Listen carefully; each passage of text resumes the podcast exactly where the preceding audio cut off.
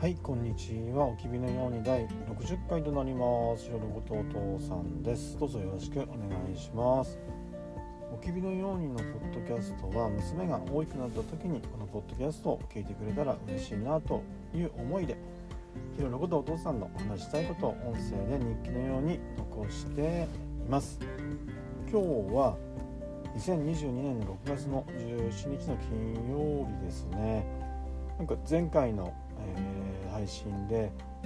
父の日だとねあの思ってた日がまだ父の日終わってないんだとね今度の日曜日なんだなと思ってあれれとちょっと思ったんですけどもはいあのー、今仕事の休憩時間です。でまあなんだかんだとね、まあ、1週間頑張ったなと思います。で若ちゃんはね演芸会がねあって大きなホールで歌やダンスのね発表をしたりしてましたね。でお父さんお母さんはねあの見に行ってないんだけどもお友達の親御さんからのビデオをもらったりしてはいあのー、とてもね楽しそうに生き生きと、あのー、歌って踊っていましたね。若ちゃんはねあのお父さんとお母さんにね見に来ないでって言っていてねあのあんまり人に見られたりっていうのはね嫌みたいなんですね。これはもお父さんもね同じような気持ちがあるのであの、よくねあの気持ちはわかるんですけどもまあね人を気にしてしまうことってねあの人を例えば気遣ったりなんだろう、ね、優しくねしたりなどね良い面もあるんだけどもちょっとねなんかあの、後ろに下がっちゃったりあの、ね、あの思うようにねいかなかったりしてストレスがね溜まったりってね人をね対象にするとそういうことって、ね、あると思うんですよ。そういうのってやっぱね何でしょうあの生きていくとねあのいろんなことがあって多少疲れたりねストレスがたまるのかなと思い思うんですね。だからね、まあ、堂々としとけばいいっていうかね、まあ、自分をしっかり持って生きていければいいなとは思うんだけどもまあね何でしょうお父さんお母さんとしてはね若ちゃんがやりたいと思ったことはね、まあ、やってみなというスタンスを持っているし、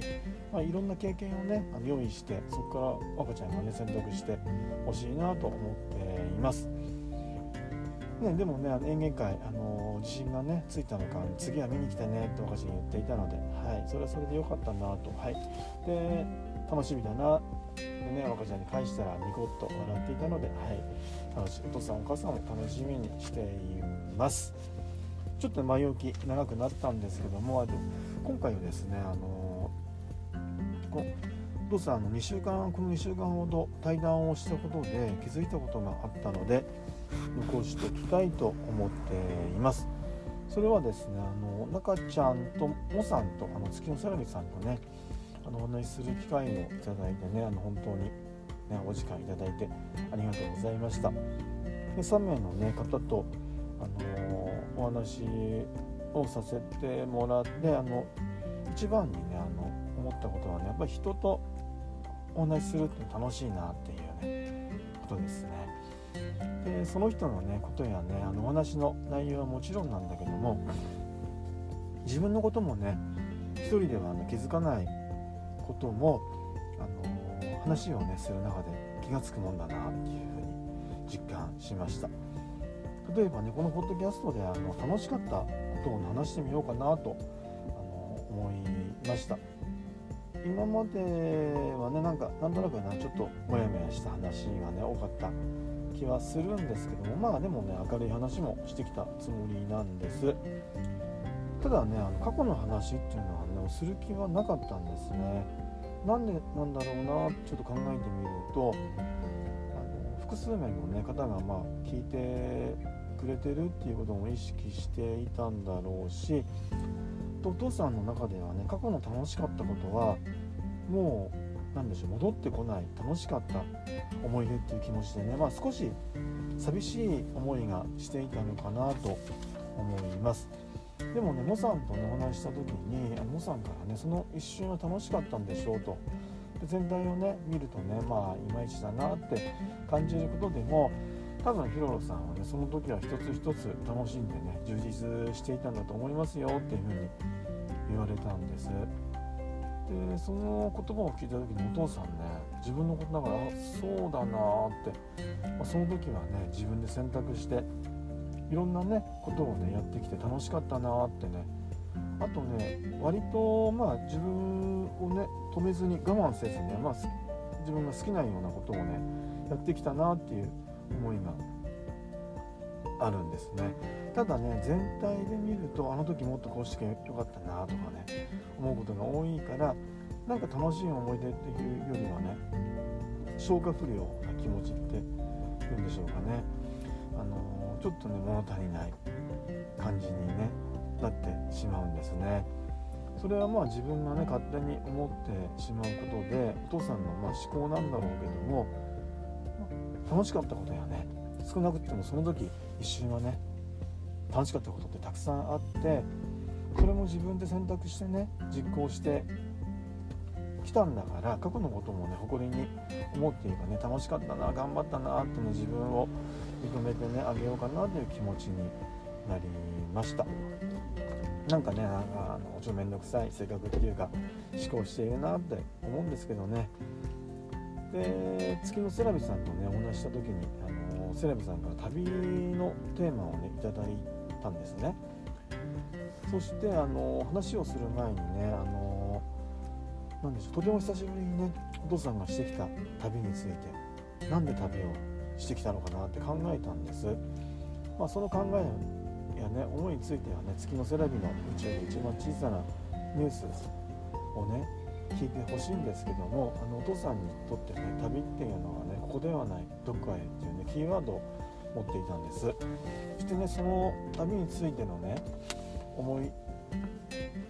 出っていうのはねあのふとした時にねその時の光景や音やあと匂いなどね蘇ってくることがあるんですね今でも。でその時のね感情としてはねでもなんか楽しかったなっていうよりもね少し寂しい思いがするんですね。あの昔の旅のことを思い出すとね。それはねああもう二度とああいった旅はできないんだなっていうねあのちょっとセンチメンタルっていうかね寂しい思いの方が強いのかなと思っています。でもねあの月のセラビさんと旅について話をしていて過去のね旅について振り返ってみるとやっぱねすごくとても楽しかったし充実していたしドキドキねしていた。にねあのまあワクワクねしてきたことばっかだったんですね。あの思い出してみるとね。そしてねもしも赤ちゃんがねお父さんと同じようにねワーホリしたいとかねバックパッカーの旅をしたいとかね行ったらねあのバックパッカーとかねあのまあ、女の子だからっていうかね、まあ、親としてはとても心配するだろうなと思うんだけどもお父さんとしてね伝えられることっていうのは一つだなって思っているんです。それはあのお父さんのねあの旅ですよね。まずその旅の列車をね出発させてくれた沢井幸太郎さんのね深夜特急の後書きで沢井幸太郎さんがねもしもこの本を読んで旅に出ようとする人がいたら私から一言こういったことを残しておきますっていうようなことを書いてあってその言葉がねあの恐れずにでも気をつけてっていうね言葉だったんですね。実際お父さんがあのワーホリやねあのバックパッカーしてた頃に日記帳をいつも持ち歩いてたんですね。でその表紙やね裏表紙など大きくね恐れずにってねでも気をつけてって書いていてその一言だけをね自分の胸に置いといてなんか本当にあの恐れずにね旅をしていたなと思っています。だからね若ちゃんがもしも、ね、旅したいんだって話が大きくなってねあったらお父さんはねあの恐れずに行ってきなってでも気をつけるんだよと言おうと言うんだろうなと思ったんですね。そしたらねなんだあのお父さんにとって終わったと思っていたね旅？もう二度と戻ってね、できないなって思っていた旅はねまだ続いているんだなと。でまだねここではないどっかへのね乗客として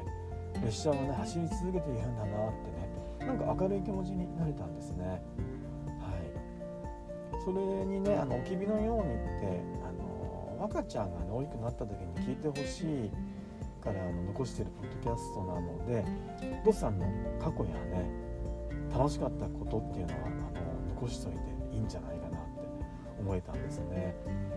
はい、こういった思いっていうのを人とねお話ししたからね気がついたことなんですね。